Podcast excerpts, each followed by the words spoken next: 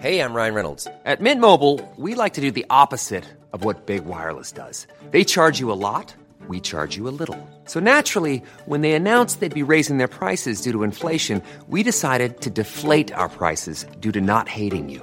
That's right. We're cutting the price of Mint Unlimited from $30 a month to just $15 a month. Give it a try at mintmobile.com slash switch. $45 upfront for three months plus taxes and fees. Promo rate for new customers for limited time. Unlimited more than 40 gigabytes per month. Slows. Full terms at mintmobile.com.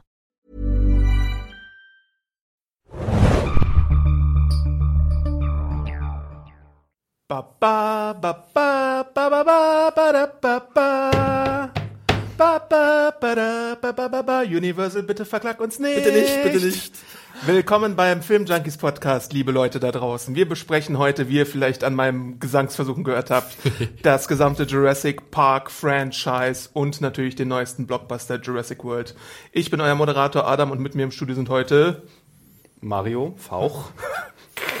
und der Felix, Felix. Rababababum. Ja, und passend zum Kinostart dieses Dinosaurier-Raptoren-Spektakels besprechen wir heute, wie ich schon erwähnt habe, alle vier Filme. Ja. Oh Gott.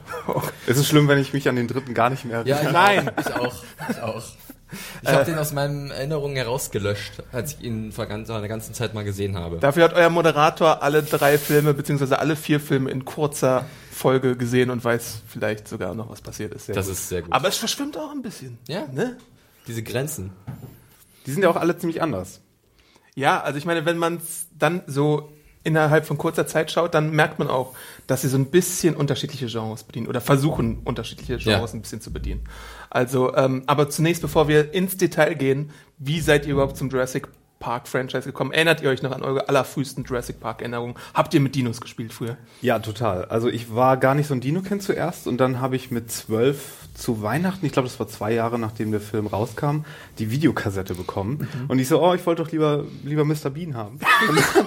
Dann ähm, habe ich aber natürlich den Film zu Tode geguckt und dann auch sehr geliebt. Und dann gab es bei mir auch nur noch Dinos und äh, die Dino-Serie von Disney mit den äh, mit Earl und Sinclair und dem kleinen Baby, nicht die Mama Nicht die Mama. und äh, alles Dinos und so weiter. Und äh, ja, dann bin ich Jahre später ins, na, so viele Jahre später war es ja gar nicht, aber irgendwann ins Kino gegangen, um den zweiten Film zu sehen. Und ja, Ja. Ich hatte zu meinen Geburtstagen immer völlig äh, neben dem Punkt, aber merkwürdigerweise einen Teil von der Familie namens Beethoven-Reihe auf VHS bekommen.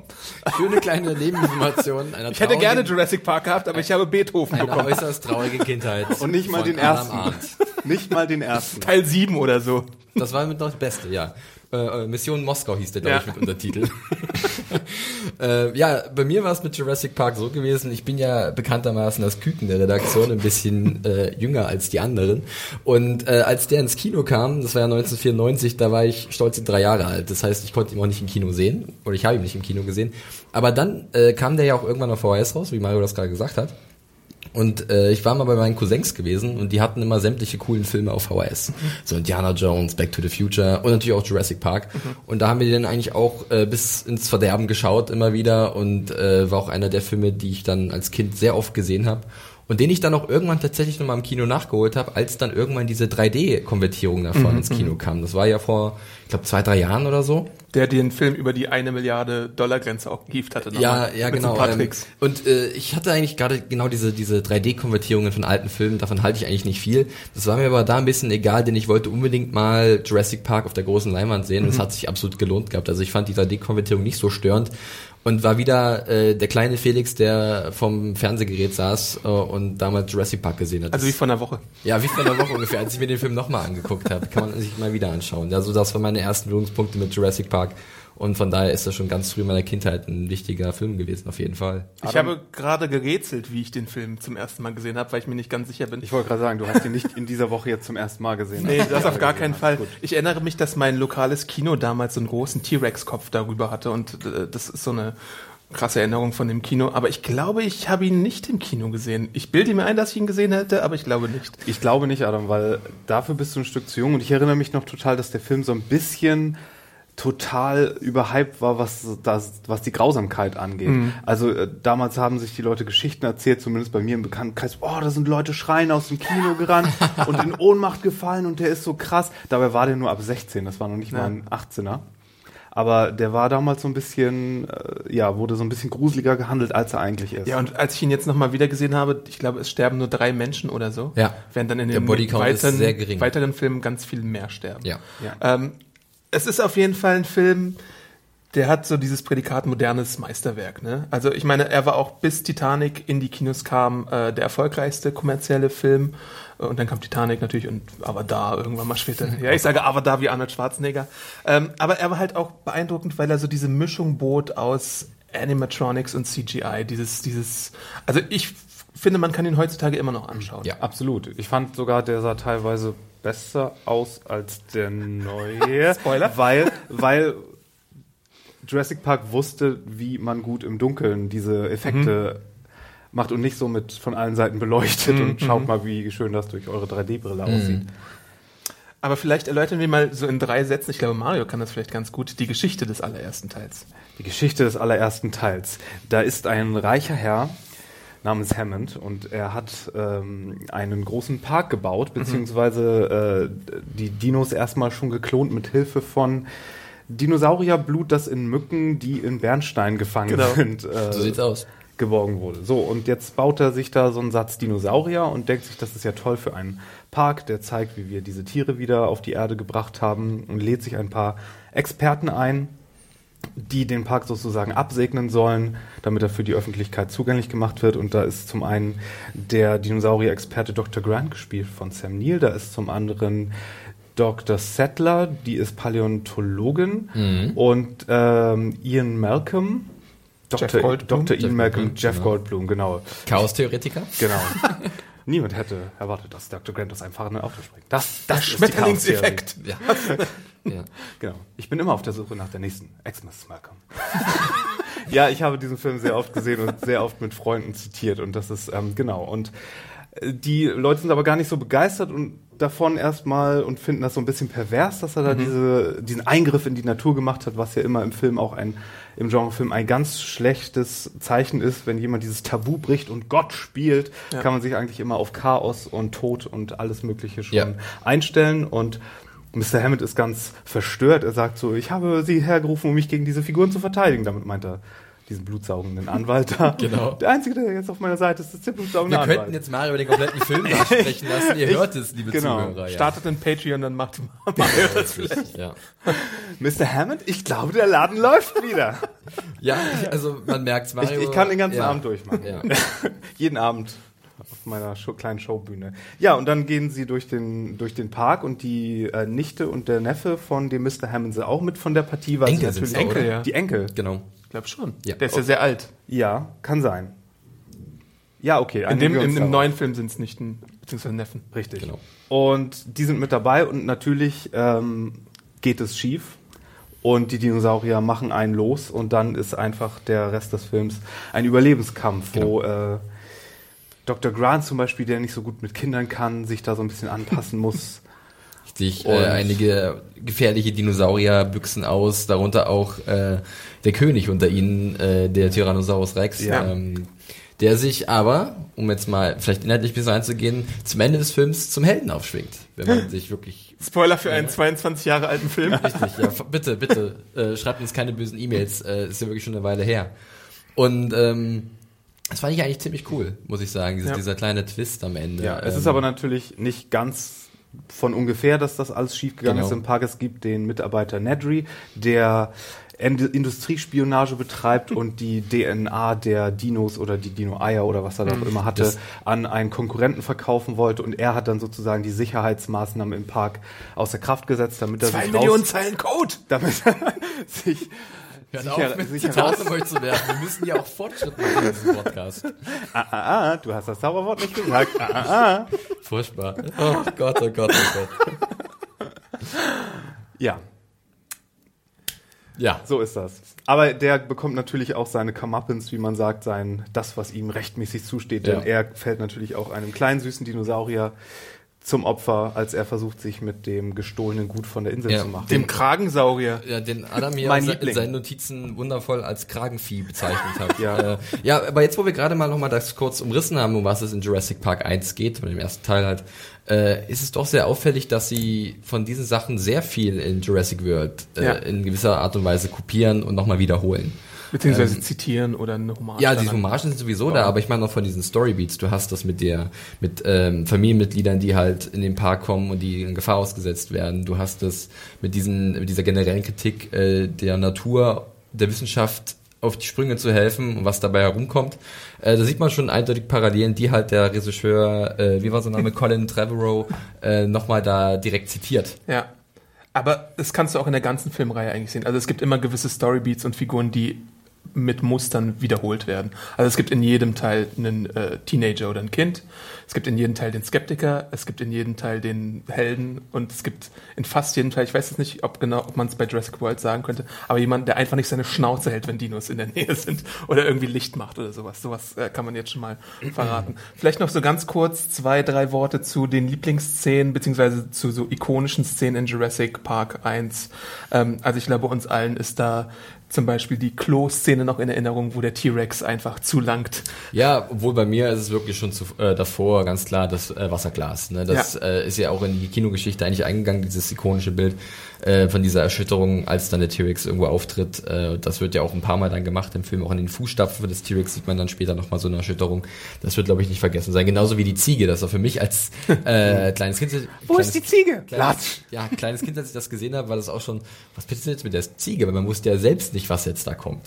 Ja, es ist ja auch eine Riesenstärke des ersten Teils, den T-Rex wirklich für eine lang, längere Zeit zurückzuhalten. Das macht, das macht Spielberg aber in Teil 1 und 2. Ich habe Genau. extra nochmal drauf geachtet. Der T-Rex erscheint in den ersten beiden Teilen erst nach der eine Stunde Marke. Ja, okay, Genau. das sollte bei- von dem Mann, der Jaws gemacht hat, vielleicht Ja, nicht Ich gerade überraschen. sagen, genau, das ist so. Aber Übrigens, apropos ja. Szene, ich liebe die Szene, wenn die Kinder in Sicherheit sind im Bunker und dann sich über die Essensvorräte hermachen und sie hat dann ihren albernen grünen Dinosaurier Jurassic Park Trademark Wackelpudding, Wackelpudding und sie guckt dann so in die Ferne und der Wackelpudding fängt so an zu wubbeln. Das finde ich noch viel besser als das, Wabbelgla äh, das Wasserglas. Und die Küchenszene mit den Raptoren ist natürlich auch ziemlich cool. Ja. Ja, das stimmt.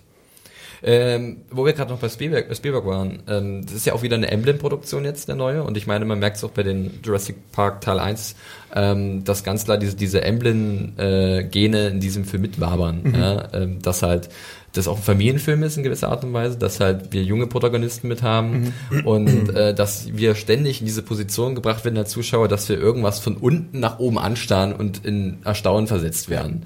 Gerade durch diese Dinos. Ich meine, es war, glaube ich, auch einer der coolsten Momente des Films gleich am Anfang, als sie halt auf dieser Isla Nubla sind und dann äh, da rumfahren und auf einmal anhalten und du siehst nicht, was sie anstarren.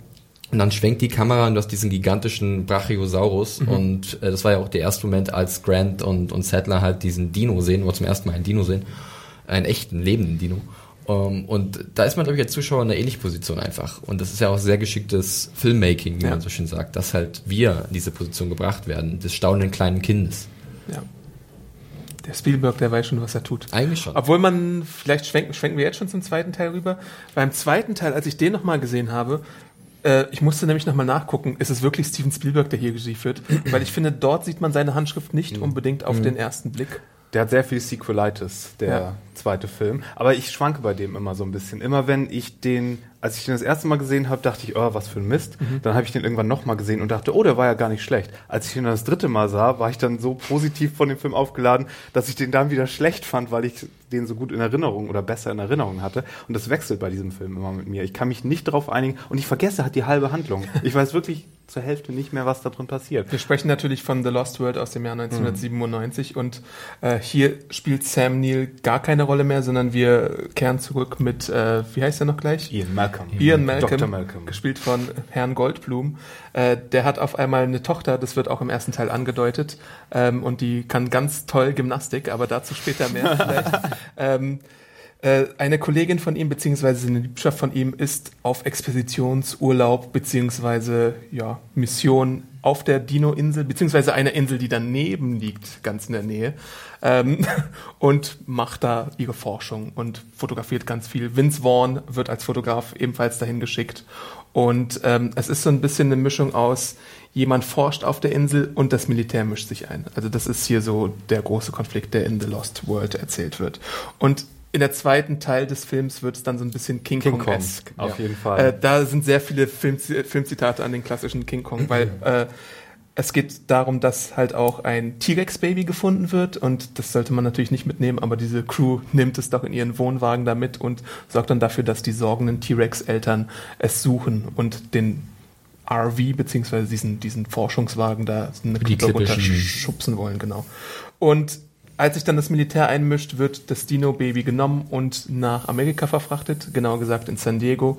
Und dort wütet dann der T-Rex in San Diego und frisst ein paar Leute und Ja, sucht marschiert durch Vorgärten äh, der Suburbs. Ganz genau. Wobei man auch sagen muss, ich glaube, der zweite Film basiert auch noch auf dem Ja. Dino-Park-Buch. Ja, ja. Von wer war's? Michael Crichton? Crichton? Crichton. Crichton? Ja. Irgendwie so?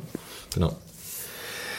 Und der Film eröffnet mit so einer creepy Szene, die, die finde ich fast eine der stärksten Szenen des Films. Da sieht man nämlich wieder so ein kleines Mädchen und das macht Urlaub mit seinen Eltern Ja. und wird dann von diesen kleinen grünen Dinosauriern Den kleinen. Yoshis. Diese, Genau. diese putzigen Wesen, die dann aber aufgrund dieser kleinen Leckerlis, die sie, glaube ich, verteilt, äh, richtig angefüttert werden und Ja. sich dann etwas Größeres in Sachen Leckerli suchen. Ja. Ja. Nämlich einen der Engine-Leute auch später, der versucht zu pinkeln. ja, Meinung zu dem zweiten Film? Mario hat es gerade schon angedeutet, Felix. Ich weiß gar nicht, ob du dich da so gut dran ich, erinnerst. Äh, ganz ehrlich, für mich, ich, Jurassic Park war immer sehr viel nur der erste Teil. Ich habe natürlich den zweiten Teil dann auch irgendwann gesehen, den dritten natürlich auch. Beim zweiten, ja, also es war irgendwie auffällig, dass im ersten Teil ja der Ian Malcolm Charakter eigentlich ab der Hälfte des Films nichts mehr zu tun bekommen hat. Ne? Er wurde ja komplett auf Eis gelegt. Ähm, und jetzt hat er hier seine Chance bekommen, mal zu glänzen, also mehr zu tun zu bekommen. Äh, Hier verletzt er sich aber auch, Spoiler. ja, ja, genau. ähm, und ich meine, Jeff, Jeff Goldblum ist immer eigentlich, äh, finde ich eigentlich immer sehr gut. Mir gefällt der jedes Mal, wenn ich ihn irgendwo sehe, sehr gut. Äh, der Film an sich hat aber nicht so einen, so einen Eindruck bei mir hinterlassen wie der erste Teil. Das ist sowieso sehr schwer. Und ich glaube auch nicht, dass, also ich habe ihn jetzt nicht so ganz oben auf der Liste, wenn ich jetzt an Jurassic Park denke, auf Mhm. keinen Fall. Und äh, er ist, glaube ich, noch ein bisschen mehr im Kopf drin als der dritte Teil, den Ja. ich komplett rausgelöscht habe. Geil. Ähm, aber Lost World, ja, war eher so ein Ging so bei mir, als dass ich wirklich begeistert war. Wenn's Wir haben gerade- hier die Dinos über uns, Genau, falls ihr das, sind wahrscheinlich hört. Alles Velociraptoren. äh, Die versuchen in den Podcastraum Red, vorzudringen. äh, Delta 2. Larry, Charlie, genau, wie richtig. sie alle hießen. Ja, nicht wundern, wenn es ein bisschen wummert ab und zu. Äh, was mir halt in Erinnerung, also ich meine, ich muss auch sagen, bevor ich ihn wieder geguckt habe, ich hatte gar keine Erinnerung an ihn. Und dann habe ich ihn geschaut und dann gibt's eine Szene, wo halt diese ähm, Leichtathletik-Fähigkeit von Jeff Goldblums Tochter eingebaut wird im Kampf gegen Raptoren. Und das ist mit die beste und absurdeste Szene im gesamten Franchise, weil sie dann einfach so ein paar, so eine Stangen-Action macht und so einen Raptoren durchs Fenster kickt. Was unmöglich ist. Ganz großartig. Das ist so wie, als wenn jemand am Anfang sagt, ja, er kann ja nichts, außer er ist ganz gut im Baseball. Und am Ende des Films ist dann so eine Bombe, die auf ihn zukommt und er Und hat auch zufällig einen Schläger zur Hand. hat irgend so ein Schläger-Äquivalent in der Hand und das ist dann so die, die letzte Action-Szene in Akt 3. So ungefähr müsst ihr euch das vorstellen. Ja, nicht- Check, Chekhovs Akrobatikfähigkeit. Richtig, ja. Ja, ansonsten gibt's in Lost World halt auch noch diese Engine-Söldner und da gibt's halt den Anführer, der äh, unbedingt mal einen T-Rex erlegen möchte und das ist so seine Bezahlung, die er dafür bekommen soll. Aber wie soll es anders kommen? Naja, Naja. vielleicht kommt er da nicht lebend aus der ganzen Sache raus. Ja. Ja. Wandern wir zum dritten Teil aus dem Jahr 2001, der heißt einfach nur noch Jurassic Park 3. Regie führte hier Joe Johnston, der bekannt ist durch äh, Rocketeer und Captain America The First Avenger. Und hier kehrt Sam Neill zurück als Dino-Experte Mr. Grant. This is how you make dinosaurs. This is how you play God. Genau, und diesmal äh, Eine hilft der er einem äh, Elternpaar, gespielt von William H. Macy und Melissa Leo, die ihren Sohn äh, äh, verloren haben, der irgendwie Paragliden war und dann auf der Insel des zweiten Teils notlandet. Aber was keiner wusste, auf der zweiten Insel gibt es noch ein viel größeres Biest als den Ja. T-Rex, von dem nie jemand ein Wort vorher verloren hat. Und äh, ich glaube, das basierte darauf, weil man hatte irgendwie diese Art Dinosaurier erst entdeckt und dann dachte man sich das, hey, wenn wir noch einen Jurassic Park machen, dann lass doch den nehmen, der ist noch größer. Science, yeah. Ja, und insgesamt äh, kommt ja dann auch so ein bisschen die modernere Dino-Forschung mit hinein, weil auch die äh, Raptoren da zum Beispiel so als Herdentiere klassifiziert werden, so ein bisschen äh, mit der Kommunikation wird da gespielt, dass sie sich untereinander abstimmen und ihr Geräusche machen. Wir sehen, wie... Das war im ersten Teil aber schon so. Ja, aber hier ist es halt so, dass es diese Szene mit dem 3D-Drucker gibt, der dieses Stimmorgan ausdruckt und mit dem Sam Neill dann die anlocken kann. Das Ach ist so so. diese Deus Ex Machina fast. Ja. So der Retter in der Not äh, zum Schluss, der da benutzt wird. Aber wenn wir gerade von Dino Science sprechen, der Film wurde ja so ein bisschen im Vorfeld kritisiert, weil mittlerweile die Wissenschaft wohl weiß, oder die Dino-Forschung, dass Dinos tatsächlich nicht nur von Vögeln abstammen, sondern wahrscheinlich alle eher so ein Gefieder äh, am Körper haben, anstatt dieser Echsen, Schuppen. dieser Echsenhaut oder Schuppen oder was auch immer. Das- Und äh, dass die Macher dann gesagt haben, ach nö, dann sehen die aber weniger bedrohlich aus, wir bleiben bei unseren Dinos. Im vierten Teil haben ja dann zum Beispiel auch, kleiner Vorgriff, die Raptoren auch so ein bisschen Federn. Äh, teilweise, oder? Also ich meine, so, so, also sie sehen auf jeden Fall optisch schon wieder ein bisschen anders aus. War da nicht, haben wir das nicht in der Empire gelesen? Verwechsel ich da gerade was? Oh Gott, weiß ich gar nicht. Also ich könnte jetzt nur beim vierten Teil, jetzt bei Jurassic World sagen, dass es einen sehr lustigen Einstieg gibt mit äh, einem gefiederten Freund, äh, das eine klare Referenz in die Richtung war, dass Ja. halt der Dino doch vom äh, Vogel abstammt in gewisser Art so. und Weise. Ja, aber Äh, noch einmal ganz kurz zu Teil 3. Äh, da geht's ja auch wieder um Dino-Eltern und da äh, ist es auch so ein bisschen so von wegen, ey, Raptoren sind gar nicht so schlimm. Die sind vielleicht auch so coole Eltern, weil es geht ja darum, dass dann jemand äh, Rapt äh, Raptoreneier entführt in der Tasche und die Raptoren äh, ganz wild danach suchen. Und wie du schon erwähnt hast, ist dieser riesige Dinosaurier noch da, der den T-Rex, anders als Spielberg, äh, halt äh, sofort zerfleischt, nachdem er ihn äh, zu Gesicht bekommt. Also es ist dann so, dann macht er so zweimal Chaps und dann ist das Genick des T-Rex gebrochen, das ist so ja nach ein 20 Kardinalsfehler, ganz oder ehrlich. So. Das, Ja. das kannst du nicht machen. Äh, aber dazu muss man auch sagen, tonal ist der dritte Film auch viel mehr so ein B-Movie, Action-Creature-Feature als die anderen beiden. Also die anderen beiden sind so respektable Filme, vor allem der erste. Und der zweite ist ein nicht ganz so gelungenes äh, Sequel, würde ich sagen. Aber der dritte, der hätte auch eine Direct-to-Video-Produktion sein können. Asylum lässt grüßen. Naja, komm. Also er ist auf jeden Fall der kürzeste der, der drei Filme. Die anderen beiden hatten so jeweils zwei Stunden. Der ist so 90 Minuten lang. Und was ich auch ganz nett finde, ist am Ende diese Szene mit den Flugdinos im Käfig. Also es ist schon ein bisschen äh, das ich Vermächtnis des geheimen Buches so. Von wegen, äh, wir sind auf einmal in einem gewaltigen Käfig. Und dann kommen diese Flugdinos und machen und so. äh, und am Ende kommen sie natürlich wieder mit irgendeinem Hubschrauber, den sie rufen von der Insel, wie es auch bei den anderen beiden Teilen ist. Also es gibt wirklich so gewisse Motive, die einfach immer wieder gleich sind bei Jurassic Park. Soll ich noch meine Lieblings-Jurassic Park-Story erzählen? Ja, die bitte. über, über den Anschnallgurt? Ja. Das habe ich mal im Internet gefunden und ich fand, das ist so clever. Es gibt ja diese Szene am Anfang des ersten Films, wo Dr. Grant in den Hubschrauber steigt und er soll sich anschneiden, Ja, ja. aber er findet nur diese beiden Reinsteckteile vom er Anschnallgurt, also Knoten, zwei ja. Und er macht einen Knoten. Und das ist im Grunde ein Symbol dafür, was im Film mit den Dinos passiert, nämlich, dass es ja alles eigentlich Weibli Weibchen sind, aber das Leben, das Leben findet einen Weg und ähm, so wird doch ein Schuh draus. Und diese Szene ist äh, ein, ein, ja, eine Metapher dafür. Das finde ich immer sehr schön. Habe ich extra nochmal drauf geachtet, als ich letztens den ersten Teil nochmal gesehen habe, ne? weil mir Mario das zuvor äh, erzählt hatte. Ja. Stimmt. Also es scheint sonst gar nicht so viele positive Worte zum dritten zu geben. Dann würde ich sagen, halten wir das auch wirklich kurz und springen direkt äh, zum neuen Film über Jurassic World. Nicht mehr Park im Titel, sondern The World in a Ja. World where Dinos roam wild. Äh, Regie führt Trevor, Colin Trevorrow, sorry, Genau. mit dem ich auch ein Interview geführt habe, was ihr auf unserem YouTube-Channel finden könnt, genauso wie das Interview mit Chris Pratt. Chris Pratt. Und meine ausführliche Filmkritik könnt ihr auch bei filmjunkies.de dann die Tage nachlesen. Wie waren die Erwartungen von euch an Jurassic World? Ich weiß gar nicht, ob ich welche hatte. Ehrlich gesagt, ich. Adam? Äh, ich hatte schon ein Ich bisschen, gebe ab. Ich hatte schon ein bisschen große Erwartungen, ähm, weil ich halt durch das Anschauen der Filme dann richtig Bock bekommen habe wieder auf, auf den Dino-Zug. Und ich fand auch diese Idee mit äh, Chris Pratt auf dem Motorrad neben Raptoren ziemlich geil. Und Ein- überhaupt ein und überhaupt die Idee, dass man daraus mal einen funktionierenden Vergnügungspark macht, was ja die Prämisse des Films ist, fand ich auch ziemlich faszinierend. Also ich hatte auf jeden Fall Bock drauf. Ja, war bei mir äh, ähnlich. Also ich war auch sehr heiß auf den Film, muss ich sagen. Das liegt halt daran, dass ich halt ein Riesenfan des ersten Teils bin. Und ähm, der erste Trailer, den habe ich sogar gesehen. Ähm, ich wollte den zweiten eigentlich umgehen, was leider nicht geklappt hat, weil wir dann im Kino irgendwann lief oder so. Und bei dem ersten meins. Trailer war es halt so, dass wirklich äh, mir die, die, die diese Tonlage des Films gut gefallen hat. Es war halt so wirklich, hat mich erinnert an den ersten Teil. Und das fand ich sehr schön. Es war sehr stimmungsvoll. Ähm, und es hatte so coole Momentaufnahmen, wo ich dachte, oh, was passiert denn da? Und beim zweiten Trailer, den ich dann sehen musste im Kino, ähm, war ich dann wieder so ein bisschen gedämpfter Stimmung, weil äh, das war dann voll auf Action gedreht, so klassisch Blockbuster-Sommer und wir zeigen euch jetzt mal alle aufregenden Szenen, die wir haben und dann dachte ich so, das ist nicht Jurassic Park für mich. Also Jurassic Park besticht auch gerade dadurch, dass wir halt ab und zu irgendwo einfach stehen gelassen werden und wir müssen dann uns über irgendwas wundern oder wir sind in Erstaunen versetzt. Und da war ich dann wieder ein bisschen skeptischer. Ich hatte wirklich Befürchtungen, ähm, dass das vielleicht ganz schwer nach hinten äh, losgehen könnte.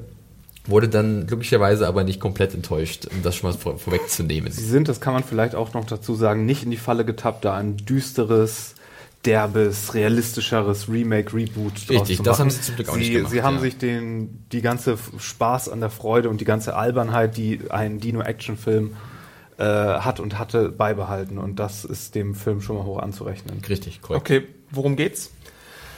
Jurassic World äh, ist ein Vergnügungspark, den ihr euch vorstellen müsst wie Disney World und Universal Studios und. SeaWorld zusammengemischt. Äh, ist eine große Publikumsattraktion. Es lief aber schon mal besser. 22 Jahre sind seit dem allerersten Teil vergangen, äh, wo wir halt auf der Insel waren, die ich mir nie merken Nubla. kann. Isla Nubla, genau. Ähm, aber die Leute wollen halt spektakuläre Attraktionen und deswegen denken sich die Macher dahinter, ey, dann machen wir halt noch einen geileren Dino, der noch viel größer ist als der T-Rex und wir denken einfach nicht über die Konsequenzen Der nach. sogenannte Indominus Nein, Rex. der sogenannte Verizon Wireless Presents Indominus Rex, bitte. Sehr gut, stimmt. Wir dürfen nicht vergessen, weil das wird hier sehr viel eingebaut, Genau. dass alles schön mit irgendwelchen Marken überzogen ist. Es ist die moderne Welt des, der Themenparks. Es gibt die äh, Samsung Eingangshalle. Es gibt wahrscheinlich noch eine Pepsi Bar. Äh, Der keine Ahnung. Pepsisaurus wird Pepsisaurus wird erwähnt, genau. Ähm, also da zeigen sie schon so ein bisschen auf, in welche Richtung das alles gehen soll und dass da ein bisschen auch vielleicht Kritik Ja. geübt wird unterschwellig an diesen Systemen. Allerdings, allerdings muss ich sagen, das hat für mich nicht ganz funktioniert. Gleich am Anfang äh, sagte der äh, Mr. Nedry-Ersatz, so der Nerd im Kontrollzentrum, der aber hier ein Good, Good Guy Jake äh, Johnson ist. aus Genau. New Girl. Der, der sagt hier gleich sowas wie, ach ja, die, woll, die Leute, die wollen es immer größer und besser und, und spektakulärer und so, das haben wir jetzt davon und sowas. Und der Film nimmt das so ein bisschen als Cop aus, äh, Cop out als Ausrede. Okay, wir haben es erwähnt, jetzt können wir das aber trotzdem alles machen. Jetzt machen wir trotzdem den, den Film mit dem noch größeren Monster. Aber wenn, du Und dann das die, aber wenn du die Entwicklung zum Ende des Films dann siehst, dann werden sie ja dem schon gerecht, was sie eigentlich angekündigt Ja, haben. dann hätten sie auch ein interessanteres Monster machen können von mir aus. Okay, erstmal noch kurz weiter zum Inhalt. äh, John Hammond ist verstorben, wie auch sein echter Schauspieler verstorben ist. Und das Kommando hat jetzt der bisschen exzentrische, aber auch herzige Milliardär Masrani, gespielt von Irfan Khan. Und äh, der ist ein toller Hubschrauberpilot Ja. und denkt sich, ich bin ein cooler Hecht. Ähm, und er ist halt in dieser moralischen Zwickmühle. Gebe ich jetzt den Leuten, was sie wollen, oder ähm, sagt mein moralisches Bedenken, ey, halt, stopp, so geht's hier nicht weiter. Wenn der Indominus Rex irgendwie ausbüchst, dann sind wir alle am Arsch, weil hier irgendwie 50.000 Gäste oder 100.000 Gäste sind. Ich kann auch gleich sagen, das war mein Lieblingscharakter. Ähm, äh, Da lacht er dreckig. der die die Figur, mit der wir hier so ein bisschen die größte Zeit mitgehen, heißt Claire, gespielt von Bryce Dallas Howard, und die ist sozusagen die Parkmanagerin. Ja. Äh, wird ganz kühl gespielt von dieser Bryce Dallas Howard und soll so ein bisschen die taffe Businessfrau sein, die alles im Griff hat, die äh, äh, ja, Mario, du kannst gleich dazu was sagen, äh, die irgendwie Beruf vor äh, Familienleben stellt und Besuch bekommt von ihren beiden Neffen, ähm, Gray und Zack, gespielt von Ty Simpkins und Nick Robinson. Und stattdessen, statt sich um diese Neffen zu kümmern, ihre Assistentin vorschickt, die den Tag mit ihnen verbringen soll. Ähm, gleichzeitig sehen wir halt, als sie den Käfig des Indominus Rex inspiziert, huh, wo ist denn der? Hoppla. Da sehe ich ja irgendwie Kratzspuren an seinem Käfig und dann ist die Kacke mächtig am Dampfen eigentlich. Ja, so wird dann auch dann die Figur von Chris Pratt eingeführt, äh, wie so ein Wildhüter. Owen ist der Name, Ja. der eigentlich eher äh, bei, bei den Raptoren sein Spezialgebiet hat. Der hat so eine kleine Bande an Raptoren, vier Stück sind es insgesamt, die er halt trainiert. Ähm, und er wird dann sozusagen zu Hilfe gerufen, vielleicht dieses Problem, was sich da anbahnt, mit den Indominus Rex anzugehen. Und äh, ja, was sich dann spinnt, ist halt so ein klassischer, schon eine Art Monsterfilm. Das ist halt dieses Wesen, wo dieser erschaffene Hybrid-Dinosaurier äh, ja, Chaos anrichtet äh, und wieder irgendwie aufgehalten werden muss. Und man sagt uns nicht, mit was für anderer DNA er gespleist wurde. Ja. Das heißt, was immer er für ein Biest ist. Er ist relativ unberechenbar, Er ja. ist, wir wissen nicht, womit wir es zu tun haben, weil die Leute aus der, aus dem Labor es uns nicht sagen wollen. Im Spoiler-Teil werden wir das vielleicht auch noch ein bisschen Genau. besprechen, aber erstmal bleiben wir ein bisschen. Und Dr. Wu ist zurück. Henry. Wer? Dr. Wu. Ach so, BD Wong. Nicht Doctor Who, sondern Dr. Ich habe auf Dr. Who gedacht. Was willst du? Und dann kam der Doktor und dann der TARDIS. ähm, ja, der war schon im ersten Teil dabei und gehörte Ja. zum Team, das die Dinosaurier geschaffen wurde. Ich weiß jetzt gar nicht, ob er in Teil 2 und 3 Nein, nein, nein, ich glaube nicht. Aber ähm, hier Er ist die er einzige rückkehrende Figur. Ja, und hier ist er aber relativ prominent vertreten. Zumindest wenn es um diese ganze Angelegenheit mit den Dinos und sollte man und sollte man nicht geht. Genau. Ja, erster Eindruck vielleicht, so spoilerfrei wie möglich.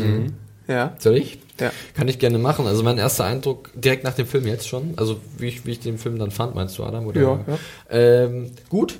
Ich äh, habe am Ende gesagt, eigentlich war ich gut unterhalten. Ich fand, der Film hat am Anfang für mich so ein bisschen gebraucht. Also ähm, ich war teilweise an die alten Zeiten zurückerinnert. Ähm, das fängt damit an, als man zum ersten Mal den Park sieht. Es baut sich auf. Auch die Musik von John Williams, der leider nicht leider nicht alles äh, vertont hat. Ähm, der gute Michael Giacchino. Bekannt aus Giacchino. Lost oder Oben zum Beispiel. Ja, Super 8 hat er vertont, auch Ratatouille, ganz viele Filme, der hat halt da auch mit, äh, mit musiziert.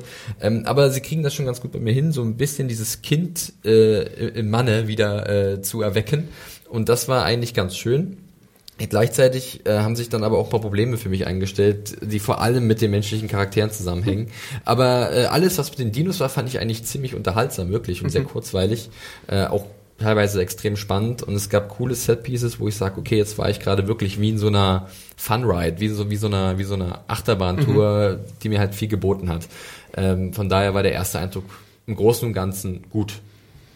Ich will Mario zum Wort kommen lassen, weil das vielleicht ein bisschen kritischer klingen wird. Ja, ich bin hier so ein bisschen der Bad Cop, glaube ich, aber das wird sich eher herausstellen, wenn wir dann ins Detail gehen. Ich fand ihn nicht schlecht. Ich fand ihn e- echt äh, okay. Also so mittel, aber lehnend in Richtung gut. Hab aber so meine Probleme, die auch komplett fast zu 100 Prozent an den Charakteren liegen. Also ähm, wir haben hier so viele Zweier-Konstellationen, wo der eine Charakter immer so komplettes der Gegensatz zum Ja. anderen ist und und vor allem Chris Pratt, den wir, okay, können wir uns alle darauf einigen, alle sehr cool finden, Ja. aber hier spielt er einfach mal Mr. Perfect ohne jede Charakterentwicklung, ohne irgendeinen Flaw und und er ist hier so, ah, er ist so der gut aussehende mit drei Tage Bart Naturbursche und er weiß, wie man Autos repariert und er ist so ein männlicher Mann, er hat eine Pistole und er redet mit den Tieren und er weiß alles und er hat so viel Respekt vor der Natur und er kann Motorrad fahren und Richtig toll meine, Hecht. meine Güte, ein richtig toller Hecht. Und ihm gegenübergestellt ist dann halt, halt diese Corporate äh, Dame, Claire, die auch wirklich vom Aussehen komplett aus den Hunger Games eine von diesen Posch-Leuten ist und sich komplett so wie so eine überzogene, äh, ja, wie so ein überzogener Yuppie Ja. äh, gibt und sieht dann auch so aus, hat so eine Lady Gaga Frisur in so einem so ein super, Helm, ja. in so einem scharf geschnittenen weißen Business Dress irgendwie und erst später, wenn sie dann irgendwie sich dem anderen Charakter annähert und sie beim, beim Kämpfen und Überleben dreckiger wird und dann halt auch eine natürlichere Frisur dadurch bekommt, erst dann dürfen wir sie mögen, weil, ach, so, so künstliche Leute mögen wir ja nicht. Das ist ja auch die Moral von der Geschichte. Dieses künstlich gemachte Dinosaurierviech, das muss getilgt werden, weil es ist unnatürlich und wir mögen natürlich, deswegen mögen wir sie am Anfang nicht, weil sie ist alles, was schlecht ist und Chris Pratt ist perfekt.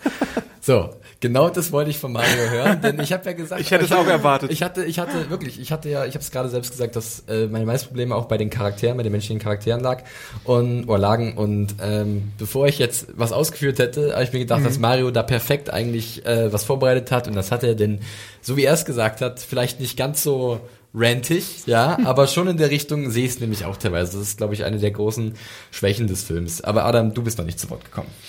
Äh, vielleicht sch äh, schließe ich mich da mal einfach an bei äh, Bryce Dallas Howard, weil ich finde ja, dass sie halt perfekt in diese Rolle passt, die du so kritisierst, weil sie eben für mich diese diese äh, Person mit dem Stock im Arsch super toll verkörpern kann, weil weil sie auch sehr gerne in The Help hat sie es auch gemacht, so hassenswerte Figuren spielt.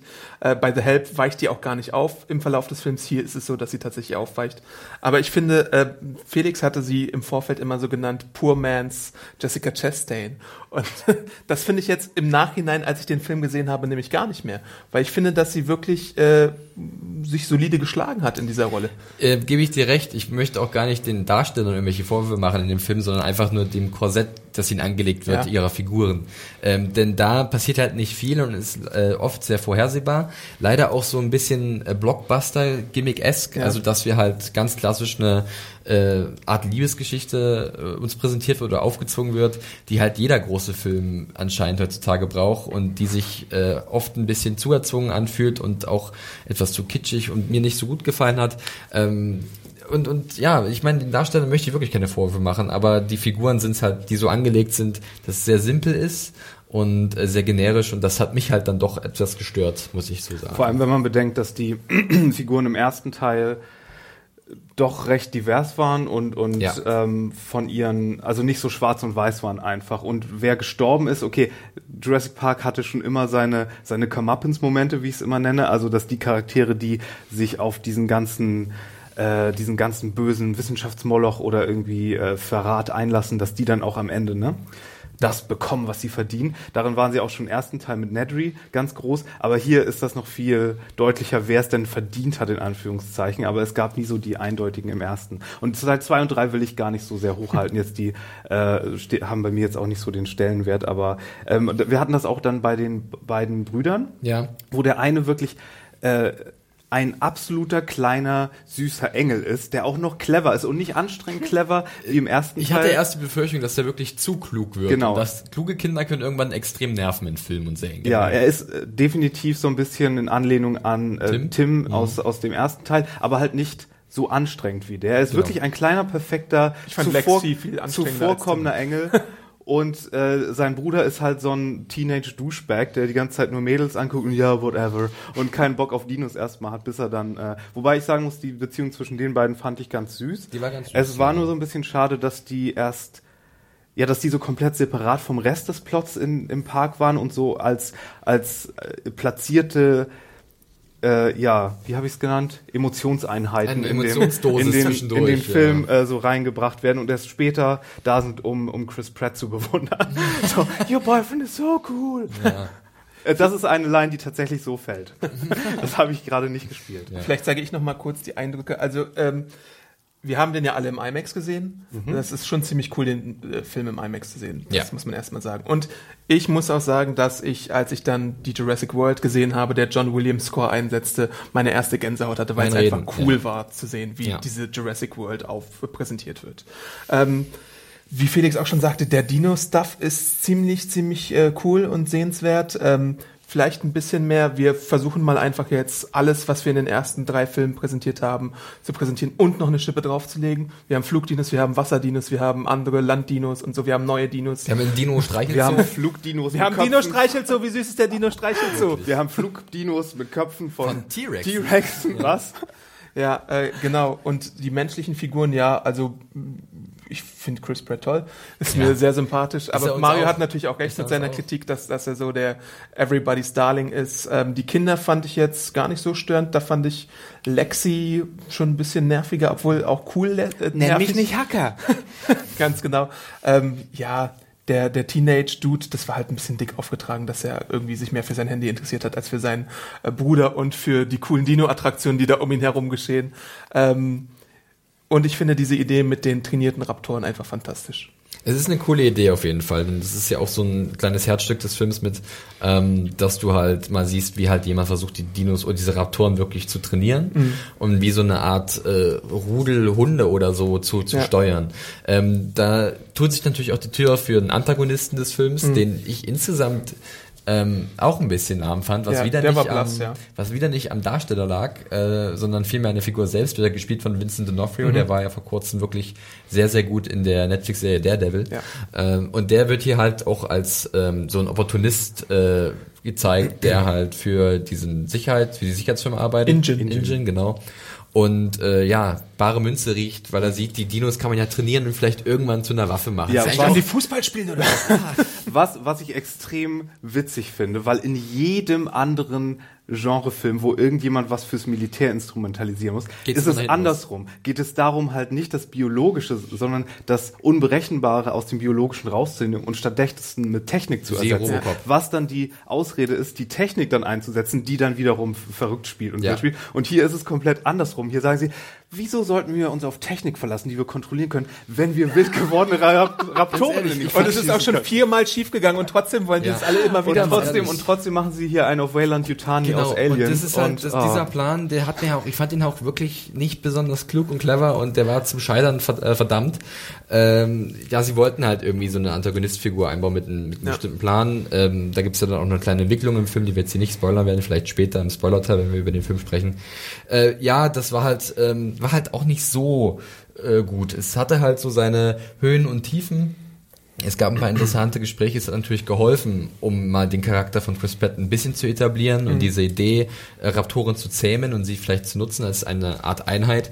Aber äh, es war halt von Anfang an klar, dass das alles nach hinten losgehen wird. Also Musstet ihr auch an den. Samstagmorgen-Cartoon Dino Riders denken? Wenn ich mich dran erinnern würde, Wenn, vielleicht. das wenn, war wenn, so ich da, eine- ge- wenn ich da geboren gewesen Das war wäre. so eine Cartoon- und Spielzeugreihe mit so Dinos, die so Sattel hatten, aber auch Raketenwerfer und so Cyberhelme. Ja, doch. Und die waren sehr dunkel. beliebt. Die waren noch so ich kann mich, also noch ich kann mich vor nur noch Jurassic an, Park, diese an die Zeichentrickserie Extreme Dinosaurs erinnern. Ich bin ein Kind der 90er. Mighty Morphin Power Ranger Staffel 1. Dinosaurs. ähm, sprechen wir da vielleicht mal ein bisschen, ich weiß nicht, ob jetzt schon oder machen wir das im Spoilerteil, über die ganzen Hommages an den ersten Teil. Oh, ja. Also ich meine, weil es ist schon so ein geistiger, eine geistige Fortsetzung Aber zum ersten Augenblick, Teil. die wollen wir jetzt nicht konkret benennen, oder? Um niemand was vorwegnehmen zu wollen. Es ist ja schon schön, wenn du halt ein Jurassic Park Fan bist. Du Ever catch yourself eating the same flavorless dinner three days in a row? Dreaming of something better? Well, HelloFresh is your guilt-free dream come true, baby. It's me, Gigi Palmer. Let's wake up those taste buds with hot, juicy pecan-crusted chicken or garlic butter shrimp scampi. Mm. Hello Fresh. Stop dreaming of all the delicious possibilities and dig in at HelloFresh.com. Let's get this dinner party started.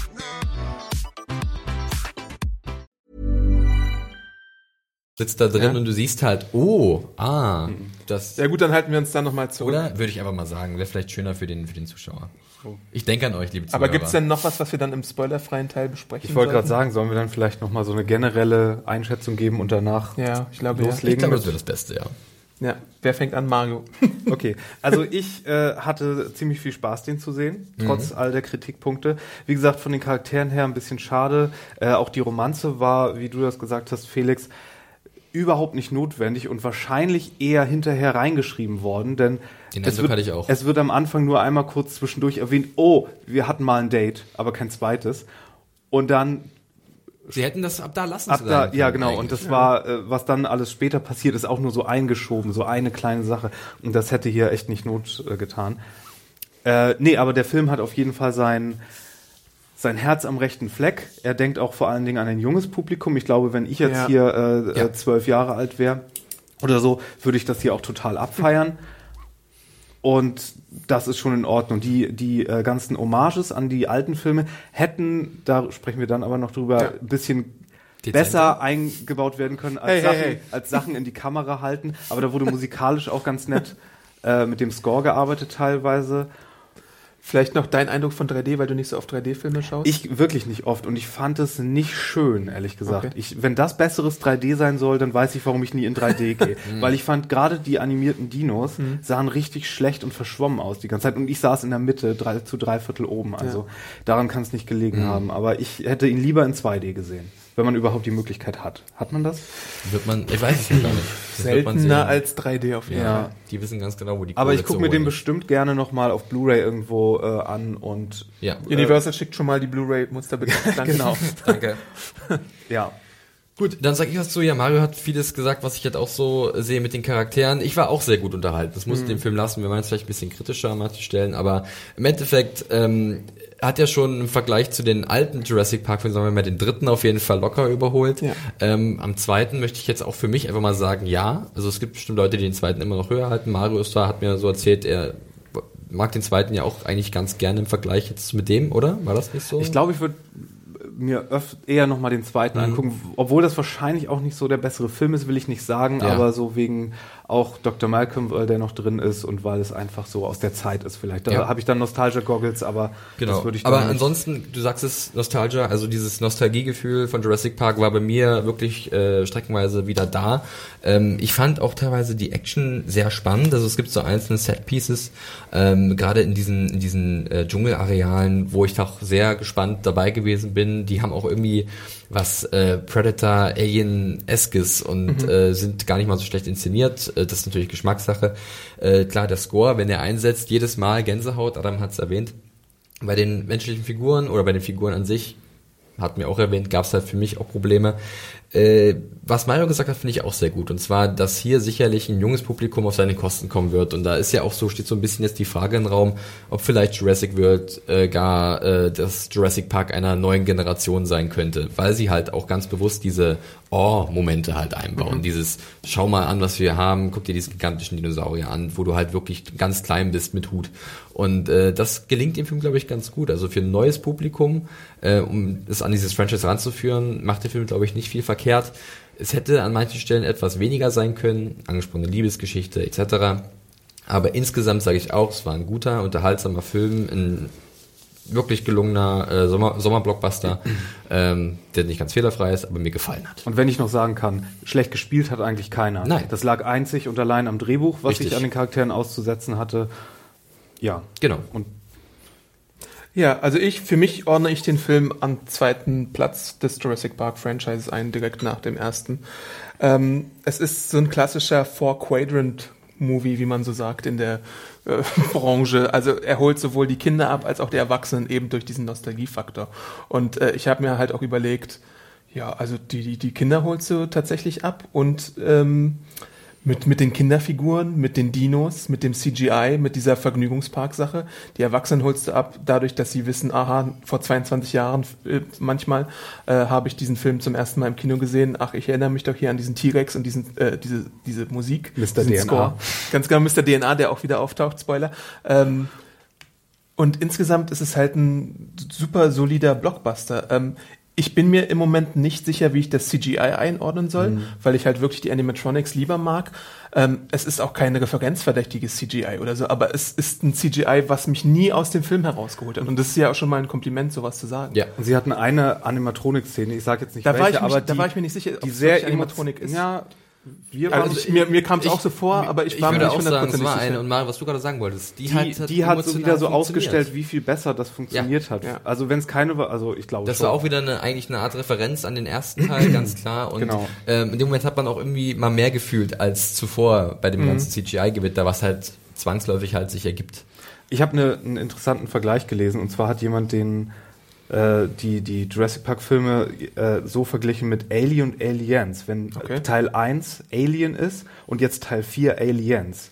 Also mit dem bigger und actionmäßig äh, äh, äh, Sequel, das dann auch die Sache weiterspinnt. Ja. Und das macht dieser Teil ganz gut. Also alles, was du in dieser dieser Parkwelt siehst, was so weitergespinnt äh, wurde mit der Vergangenheit, die, die der Park hatte, mit so kleinen Sachen im Hintergrund, wie zum Beispiel, dass Mr. DNA da wieder auftaucht oder dass du so gewisse Aspekte da wiederfindest oder weitergesponnen findest, die äh, im, wir im ersten Teil nie sehen konnten, weil es ja nie zur Parkeröffnung kam. Das macht der Film auch schon sehr gut und Stimmt. da ist der halt wirklich auch opulenter im Gegensatz zu diesem eher ruhigen Film, der ja der erste mit seinen ruhigen Momenten zumindest ist. Ja, ja. Und, und deswegen, Ja. ich finde den Vergleich, den fand ich ziemlich treffend. Also Denk wenn man. Teil 2 und 3 jetzt mal sich wegdenkt, dann ist das das Aliens 2 dieses äh, Filmuniversums vielleicht. Ja, zu meinem Fazit dann auch noch äh, dazu, äh, dass es natürlich wirklich, wenn man alle Filme jetzt gesehen hat, auch wie ich es vielleicht so im Marathon, dass man dann wirklich immer wieder Muster sieht und Abläufe, wo man sich denken kann, das und das wird jetzt passieren. Also es passieren schon Dinge, die man erwarten kann auf jeden Fall.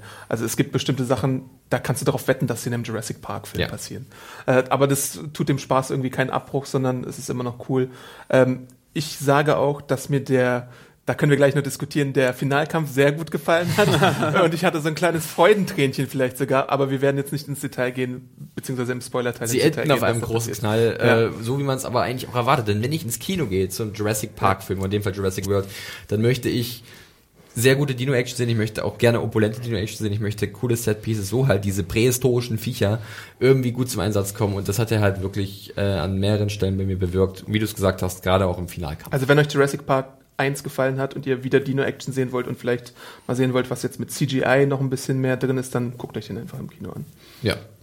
Und sonst läuten wir die Na na na na na Spoiler-Glocke und sprechen jetzt en Detail über die ganzen coolen Dinge, die da passieren oder die wir vielleicht kritisieren wollen. Letzte Warnung. Spoiler. Wollen wir, wollen wir mit den Hommagen anfangen? Ja. Hast du eine Lieblingshommage in diesem Film, Adam? Äh, ich will die Mario eigentlich nicht wegnehmen. Mario, Mario, hast du eine Lieblingshommage? Ähm, mein Lieblingsmoment war eigentlich, als sie in den alten Bunker kommen Ja. und ähm, die, die ruhige Musik aus dem John Williams Score so leicht angedeutet wird mit Piano-Geklimper. Ja. Das war eigentlich mein Lieblings-Hommage-Moment. Okay. Ich weiß nicht, was du jetzt für einen hattest. Es gibt so eine Szene, da flüchten gewisse Leute durch ähm, die Ausstellung in, in der Jurassic World und der kleine junge äh, Gray drückt auf so einen Hologramm-Button und wir sehen Ja, den okay. Kragendinosaurier, wie er als Hologramm erscheint und den Raptoren ablenkt. das war auch nice. Das war auch nice, aber ich bin auch bei Mario eigentlich, denn als sie, sie irgendwann befinden sich halt äh, der Zack und der Grey in diesem Dschungel und äh, sind auf der Flucht vor den Indominus Rex Mhm. und äh, entdecken dann halt diese alte Ausstellungshalle aus dem ersten Jurassic Park. Mit der Das- Tapete. Wo die Richtig. Tapete noch. Allein schon der Blick auf das Tor war halt für mich Genau. so ein kleiner Und der. Gänsehautmoment. Und, dann, und die Autos. Und dann war das alles drin. Du hast noch diese und noch die Schärpe, die Deckenschärpe, die Ja. er am Finale vom ersten Fall so über den Ja, T-Rex rüberfällt, when dinosaurs rule the earth oder was da Ja. draufsteht, die liegt da war auch natürlich nicht auch besonders noch. subtil im ersten Teil, aber es war effektiv. Das ist wie so ein Simpsons-Gag. Ja. Fast. Und jetzt, und jetzt ähm, ist man halt zurück an diesem Ort, der auch wunderbar überwuchert ist. Also das sah wirklich sehr cool aus. Und äh, da, da gibt's ja dann auch einige Referenzen drin. Also zum Beispiel findet dann der, der äh, Grey diese Night Vision, diese Ja, Goggles ja. von, von Tim. Ist das schwer? Ja, dann leg es zurück. Also das war, das war, bei mir so, das war halt ein besonders, also der Moment vielleicht von diesen Hommagen, wo ich sage, ja, äh, da, da war ich halt wirklich gepackt und sagte, auch schön. Es war aber auch ganz schön, wirklich, wie ich sagte, so ganz schön viel Stuff in die Kamera halten. Ja, Einfach das den wir stimmt. aus Teil Das 1 kennen. So, dann kommt der Jeep auch nochmal vor und irgendwie so eine Kralle und äh, ja, ganze Menge. Meinst du die Velociraptor-Kralle, die Dr. Grant verliert? Nee, das, Ach nee, das ist- das, das große Ding, was er dann zur Fackel macht, war das nicht? Ach so, ja, ja, ja, klar. Mhm, ja, ja. Mr. DNA taucht auch nochmal auf in der Ja. Ausstellung. Der wird Das übrigens. Fun Fact gesprochen Ja. von Regisseur Colin Trevorrow. Ähm, wir sehen an einer Stelle, das haben wir eben äh, versucht zu umschreiben im spoilerfreien Teil, wie die, ich glaube, es sind Brontosaurier oder Brachiosaurier, wie werden die inzwischen genannt? Also die mit diesem Bubbel sind, glaube ich, die haben noch so, eine, so einen Höcker oben drauf, das sind die Brachiosaurier und die ohne, die mit glatten Kopf sind Brontosaurier. Auf jeden Fall werden die halt vom Indominus Rex umgebracht, einfach so aus Spaß an der Freude und ist dann so die Hommage an den Triceratops aus dem äh, ersten Teil. Genau. Und das ist auch der erste äh, Moment, wo Claire so ein bisschen geläutert wird, weil sie spricht vorher von den Dinosauriern immer als Products. Und, und hier sieht sie halt, wie dieses Tier in ihren Arm stirbt und das ist der erste Moment, wo ihr Haar ein bisschen mehr verwuschelt wird und sie doch ein bisschen Mensch Ja, wird. wollen wir, wollen wir gleich mal bei Claire bleiben, weil da gab es so einige Warte noch. Dinge. Ja, obwohl, das ist auch eine Claire-Sache. An einer Stelle hat Claire nämlich auch die Fackel aus Jurassic Park in der Hand und lockt Ja. einen Ja. gewissen Dino heraus. Und macht das, was Dr. Malke macht. So, hey, komm hier. So, aber ganz ehrlich, jetzt sind wir bei Claire und auch bei der Szene. Ja. Pass auf. Das Ding ist bei Claire, sie ist ja permanent so wunderschön gekleidet in diesem weißen, weißen Kleid oder dieser Hosenanzug, was auch immer. Nee, Ja. Kleid. Powersuit. Powersuit, was auch immer. ähm, und irgendwann, ähm, ja, muss sie ja auch dann ein bisschen sich mehr bewegen, weil es halt alles, es geht darum, dass sie halt überlebt. Ja. Und sie ist halt ständig mit diesen hochhackigen Schuhen unterwegs. Und das war halt schon ein bisschen eigenartig, weil es wird halt direkt von diesem Chris Pratt Charakter immer gesagt, mit den Schuhen kannst du dich in diesem Dschungel nicht bewegen. Ja. Was macht sie? Sie äh, bindet sich ein bisschen das Top zurecht, lässt die Schuhe aber natürlich an und dann sehen wir sie halt permanent irgendwo rumsprinten und das ist wirklich anscheinend eine athletische Meisterleistung, dass sie sich so gut mit diesen Schuhen bewegen kann. Ich trage selber keine, wirklich. hat sie die Äh, ganze Zeit die Schuhe an oder ist sie irgendwann barfuß? Anne war ja mit dabei in der Vorführung und sie meinte, sie hat zwischendurch gesehen, dass sie andere Schuhe anhat, Ja. aber dann hat sie wieder Hackenschuhe am Ende an, angehabt. Aber für diesen Moment, das gönne ich denen total, weil gerade in Reaktion auf diese Szene mit Chris Pratt, so von wegen, nee, nee, du kannst hier nicht deinen Business Lady- Look machen und dann am Ende diese wirklich geile Szene, wo wirklich so fast in Zeitlupe du Zeitlupe siehst, wie diese hochhackigen verfolgt. Schuhen Ja. da, da am hörst so ist. Klack. Das war Klack, für mich so, Klack. das war für mich im, so im Sinne von, wisst ihr was? Wir haben hier einen, Dinosaurier-Action-Film mit, mit ganz vielen Viechern und Spaß und Action. Da kann eine Frau auch ruhig in hochhackigen Schuhen so ein bisschen rumlaufen Ja, und das das okay kann machen. sie, aber es war halt und, ein bisschen eigenartig. Und da müssen wir sie nicht so künstlich zum Film-Tomboy werden lassen, um, damit sie ein Actionheld sein kann. Weil das ist ihre Action-Szene. Sie, ich meine, sie nimmt da die Fackel und holt den T-Rex damit. Meine. Beste. Das ist sehr gut, das ist sehr Und, gut. und, und sie macht das in ihren High Heels. Und das ist, der, der Film hat gesagt, ja, und?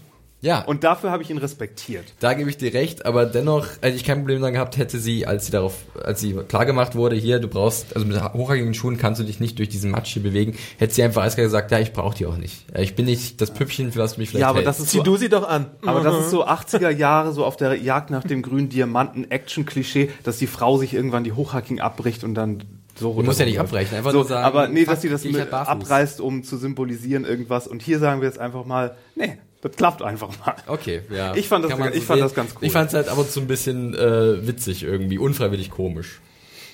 Ja. Aber Claire so an sich, äh, wie hat die denn der, findest du, es hat ein Wandel stattgefunden? Oder sagst du, äh, nein, sie war halt die ganze Zeit nervig für dich? Also wie hat dir die Nee, Figur nee, im sie Endeffekt hatte, gefallen? sie hatte ja offensichtlich so eine, so einen Wandel Hm. und so ein bisschen Charakterentwicklung. Aber es war halt auch genauso aus der Ecke. Sie war so komplett Mr. Scrooge. Ja. Und am Ende war sie so, so die, die Actionheldin Treehugger. Nein, nicht ganz, aber am Ende hat sie dann doch wieder, doch, doch wieder ein Date mit ihm und, und äh, hat sich, und sie hatte was zu lernen hier und, und klar, das ist eine ganz gute Message, es ist nur alles andere als subtil. Und äh, wirklich so diese kleinen Sachen, die dann immer so kamen, so, so dreiviertel war der Film schon um, da kommt dann noch so eine Szene, wo rauskommt, dass sie nicht mal weiß, wie alt ihren, äh, ihren äh, Neffen sind. Ja. Und es war so, oh ja, wir, wir, wir verstehen schon. Sie ist ganz schlimm und muss jetzt hier äh, Ich meine, ich finde es sehr gut, dass sie halt Entwicklung als Hauptcharakter auch so etabliert wird am Anfang, denn man sieht ja sie am Anfang eigentlich nur. Chris Pratt braucht ja, glaube ich, 10, 20 Minuten, bis Ja. wir ihn zum ersten Mal sehen mit Raptoren. Das Ding ist halt bei ihr dann, ähm, dass halt auch, ich finde, ihr Charakter wird halt, also ich finde ihn eigentlich nicht schlecht. Ähm, ja, leider wird er halt teilweise halt ein bisschen dann durch diese Liebesgeschichte runtergezogen, wo ich sage, hey, das hat Laura Dern auch nicht gebraucht im ersten Teil und sie hat halt perfekt funktioniert als weibliche äh, Protagonistin. Aber dann wird sie, dann wird sie im, also Laura Dern wird dann halt im dritten Teil, wo Grant zurückkehrt, so Ja, ein bisschen den wieder zum Teil, Heimchen ja, gemacht. Hat dann Kinder, man denkt halt kurz, es wären Grants Kinder, aber dann gibt es so ein Fake-Out, dass es Kinder von einem anderen Mann sind. Das ist ein bisschen schade, dass es diese Entwicklung Für den gemacht hat. dritten Teil, den kann ich, wie gesagt, gelöscht. Ja. Ja, aber sie geht schon als Figur klar, finde ich. Also ich meine, Ja. ist, ist wirklich manchmal ein bisschen too much. Ich finde sie halt auch, wie Mario vielleicht auch schon so ein bisschen angedeutet hat, dann interessanter als Chris Pratts Figur Owen. Ja, ein bisschen vielschichtiger auf jeden Fall, Ja. weil Chris Pratt ist halt, er weiß halt, oh, der Owen weiß halt eigentlich alles. Ja. Und egal was er sagt, er hat ja immer recht. Also es, es läuft ja immer darauf hinaus. Und es sieht so aus, und das fand ich auch nicht so geschickt gemacht, es sieht so aus, als hätte er doch eine Lektion zu lernen, nämlich dass die, dieses typische, die Natur lässt sich nicht kontrollieren. Und es sieht ja zu drei Viertel des Films, als seine Velociraptoren ihn verlassen, weil sich rausstellt, Spoiler, Spoiler, der große Dino wurde mit äh, Raptor-DNA gespliced. Und Chamäleon oder Lauf, sowas Laufrosch Und, war dabei. ja. Genau, aber Frösche waren ja schon bei den anderen dabei, Ja. deswegen konnten sie das Geschlecht wechseln damals. Aber genau, er, da ist Raptor mit bei und als er dann mit seinen Dinos da hinkommt, machen die so ein bisschen Job, Job, Job, Tippe, Tippe, Tippe. Und dann drehen, all humans. und dann drehen sie sich um und äh, da hatte er als Alpha-Tier nichts mehr zu sagen, weil das große Riesenviech auf einmal das Alpha-Tier war. Und das wäre für ihn so eine Lektion gewesen, oh, man kann Natur nicht kontrollieren. Aber im letzten Moment kommt dann doch wieder Power of Friendship, Velociraptor Human und dann so, nee, er hatte von Anfang an doch recht. Ja. Und äh, also er, seine Figur hatte hier wirklich nichts zu lernen und keine Entwicklung. Aber wird es nicht ambivalent gestaltet? Also alleine in der allerersten Szene, wo wir die Raptoren sehen, fressen die ja fast diesen einen Neuling und äh, Chris Pratt kann sie zwar beruhigen, aber er muss trotzdem aus dem Käfig herausleiten, weil die ihn sonst attackieren würden oder fressen würden. Ja, stimmt, das ist richtig, ja. Aber im Endeffekt wird dieser Moment komplett egalisiert, weil am Ende hast du ja den Eindruck, dass sie, als sie mit ihm mitlaufen, als sie auf dem Motorrad sitzt, dass sie nicht einmal versuchen anzugreifen. Also es wäre alles doch jetzt, wenn sie doch Best Buddies und das wäre sein Squad. Was cool ist. Aber äh, ich meine, dieser Punkt am Anfang, wo du, wo du recht hast, wo ich auch dachte, na, so sehr unter Kontrolle hat er sie noch nicht. Ja. Ähm, das ist halt am Ende, kurz bevor er halt dieser Indominus Rex die Raptoren wieder auf seine Seite dreht, wird das gar nicht so richtig thematisiert. Und ich finde den Twist mit der äh, äh, Raptor-DNA auch ziemlich cool, aber ich hätte mir vielleicht sogar so fünf Minuten mehr Raptoren, die unter Kontrolle sind, gewünscht in dem Moment. So einfach nur so Mhm. dass sie zwei, mal drei wirklich Minuten im mehr. Schwadron Ja. kontrolliert angreifen. Ne? Dann hättest du trotzdem noch den Twist machen können, aber du hättest so, so, so einen coolen Moment vielleicht noch dazu Das haben stimmt. können. Die Raptoren sind allerdings auch wirklich die Stars hier, finde ich, trotz all der riesigen anderen Viecher, die hier rumläufen Ja. und auch wirklich niedlich. Sie haben tatsächlich wirklich mal dieses sich, glaube ich, gedacht so, okay, Yoshi! genau, wie, wie Yoshi und wie als wenn so ein kleines Hühnchen da steht manchmal und so ein bisschen komisch guckt. Und äh, was die im ersten Teil cool gemacht haben, dass die so eine coole Bande waren einfach. Clever haben Girl. Die, clever Girl. haben die hier genommen und sich gedacht so, okay, was, wenn die auf der anderen Seite sind und was, wenn die auch ein bisschen putzig und niedlich sind.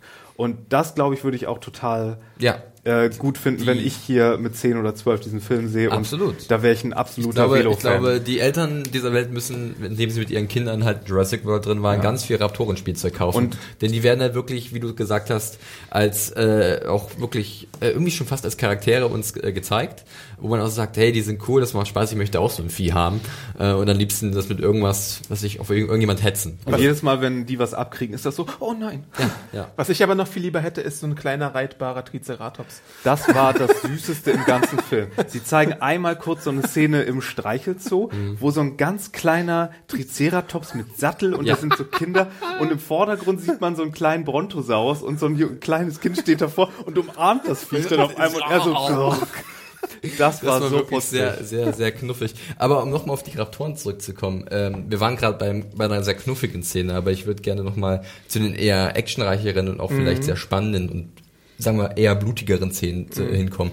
Bevor wir aber vielleicht über dieses Raptoren-Ding sprechen, als sie halt gemeinsam mit den Menschen eine Jagd auf den Indominus Rex machen, zuvor eine andere Szene und zwar die erste im Dschungel mit den Indominus Rex, als diese Sicherheitstruppe sich unterwegs macht, also sich auf den Weg macht.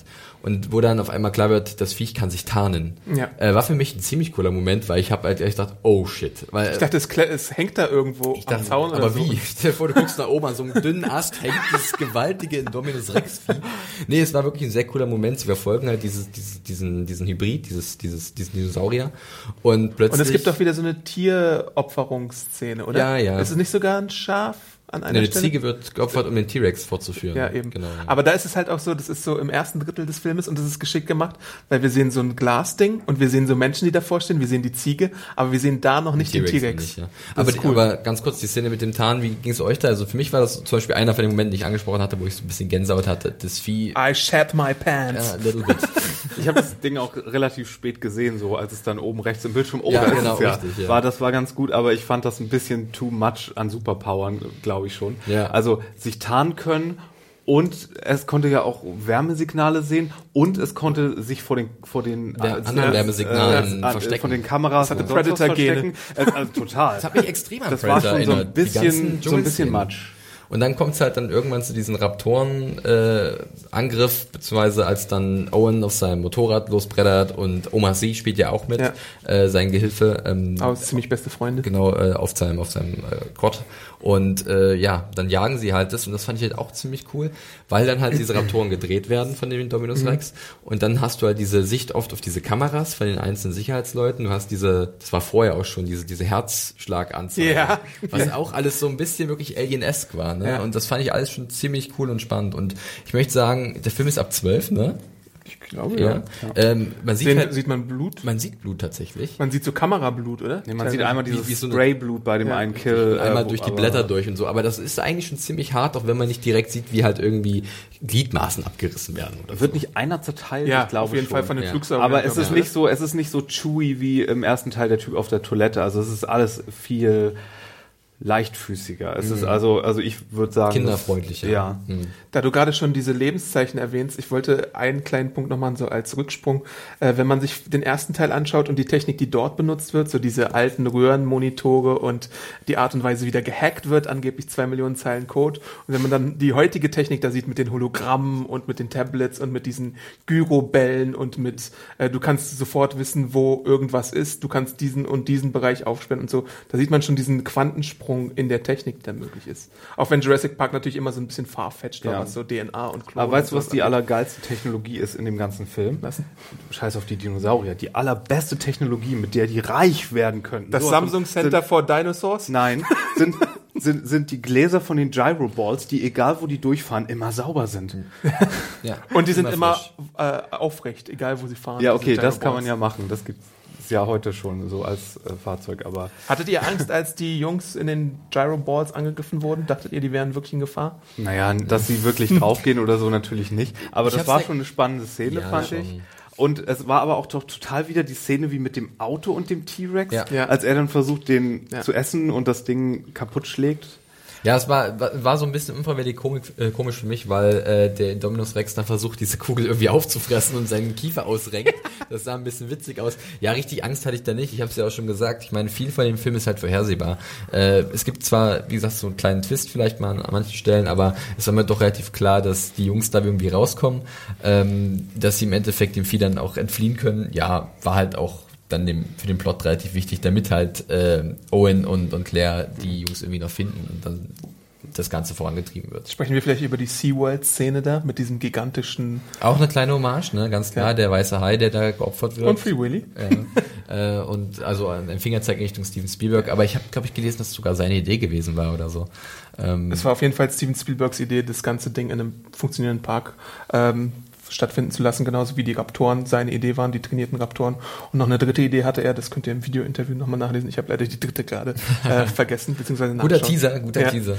Der Schnapposaurus hatte auch dreimal im Film zu tun. Eben, ganz erstens, genau. Erstens schnappt er einmal, Ja. zweitens schnappt er noch einmal Ja. und drittens Er schnappt er zum nochmal. Schluss noch Die einmal. Regel der drei, das dachte ich mir auch, weil wir haben vorhin ein bisschen um den heißen Brei herumgeredet. Der Schnapposaurus spielt nämlich im äh, finalen Show-Off. Aber ganz kurz, bevor wir, wir können Ja. gleich darüber sprechen, aber er hat ja bei seinem zweiten Schnappvorfall nochmal irgendwie, es war so auch wieder ein bisschen witzig, fand ich. Also Ja, es war auf jeden extrem Fall. Grausam, denn äh, die Assistentin von Claire, die sich halt um die Jungs kümmert, wird halt von so einem fliegenden Dinosaurier weggezogen Ja. und dann über, über, über die Wasserfläche gezerrt und das war schon ziemlich hart eigentlich. Sehr Da hatte ich auch ein bisschen Angst auf jeden Fall. Aber sie war ja so eine arrogante Person und dann gönnt man der Dennoch, das ja. nein, eben nicht. Das war, Das so, war wieder so ein Moment, war. weißt du? Und dann wurde sie halt nicht wirklich erlöst, sondern, also sie wurde vielleicht von ihrem Leiter erlöst, das durch den Flugdinosaurier äh, verursacht wurde. Denn dann kommt der Jurassic. Park 5 Ja. im Inneren des, des, des Wasserdinos. des Schnapposaurus. Geppetto! ja. Die Noah-Story. Nee, nicht Noah, wie hieß er? Der andere im, im Jonas. Jonas, genau, ja. Ähm, ganz genau. Und diese ganze Szene, wo die Flugsaurier so äh, wild werden und so, ist natürlich auch so eine äh, Hitchcock-Hommage an die Vögel. Und es, es, es hat mir wirklich Angst gemacht. Ich habe mir so vorgestellt, was wäre, wenn irgendwie so Adler attackieren würden.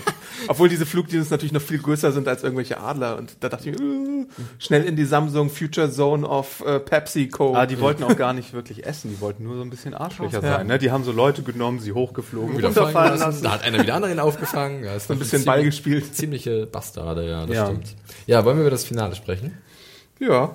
Ja. Das äh, große Monster Off, also Monster of, ja. Das war, das hat schon teilweise an Godzilla erinnert, so die, Ja. die mittleren Teile aus Japan, so, wo sie dann wirklich so alle möglichen Monster, äh, Destroy All Monsters zum Beispiel, so alle möglichen und Mothra und Gamera und Godzilla. Und es gab eine Szene, die auch, glaube ich, komplett wenn nicht freiwillig, unfreiwillig eine Godzilla-Hommage war, nämlich die, wo sie mit der Riesenknarre anfangen, auf den äh, I-Rex zu schießen und das so mal überhaupt nichts macht oder sie ver er dann in den Wald verschwindet. Und das so, das Militär kann schießen, was es will, aber wir brauchen hier die Expertise. Dazu mal eine Sache.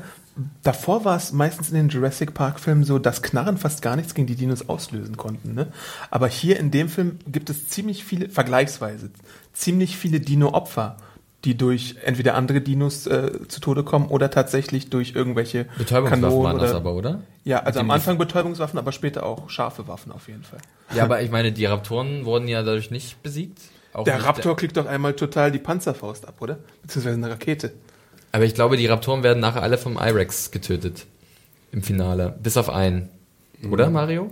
Ja, ich muss nur an diesen coolen Typen denken, wo ich gehofft hatte, der kommt in den Film rein. Also stimmt, nee, halt, stopp, als- ganz kurz, ganz kurz. War Adam hat recht, einer, ein Raptor, das war ein richtig krasser Moment, wird halt in die Luft gesprengt von so einer Rakete. Es war keine normale Pistole oder Ja. so, es war halt wirklich ein Raketenwerfer. Das war aber ein unfreiwillig komischer Moment. Die hatten da gerade so einen Moment, so Chris Pratts Charakter und er so. und sie Er gucken wollte sich so, gerade wieder gucken mit ihm sich so an und dann macht es vor allem von hinten. Kiss, kiss, kiss. Ne? Das war nicht so cool. Nee, aber ich, ich, ich musste an den Charakter denken, ja, was heißt Charakter? Es gibt diesen Moment im Film, wo die Typen von Engine übernehmen Ja. und auch so in den Kontrollraum kommen, ja, das ist jetzt unser Laden, Leute, räumt hier Wer mal hat denn eigentlich diese. Vollmacht gegeben, ja, Mario? weiß ich nicht. Keine Ahnung. Auf jeden Fall äh, sehen wir dann, wie diese, diese Privatarmee von denen kommt und dann sieht man so eine Truppe Leute im Hubschrauber sitzen und da ist so ein cooler Typ mit Bart.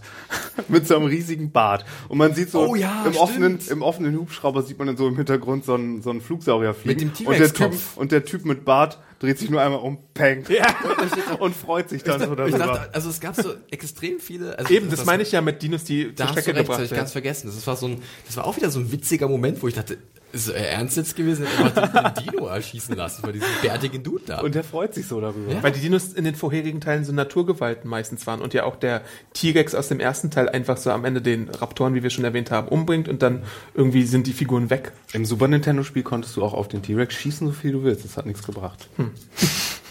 So sieht's nämlich aus. Aber zurück zum großen Finale. Was passiert denn beim Alles Kanon. Also es ist ja so, ähm, ich habe ihn eigentlich erst heute gesehen, aber ich Ja. muss mich doch noch mal sammeln.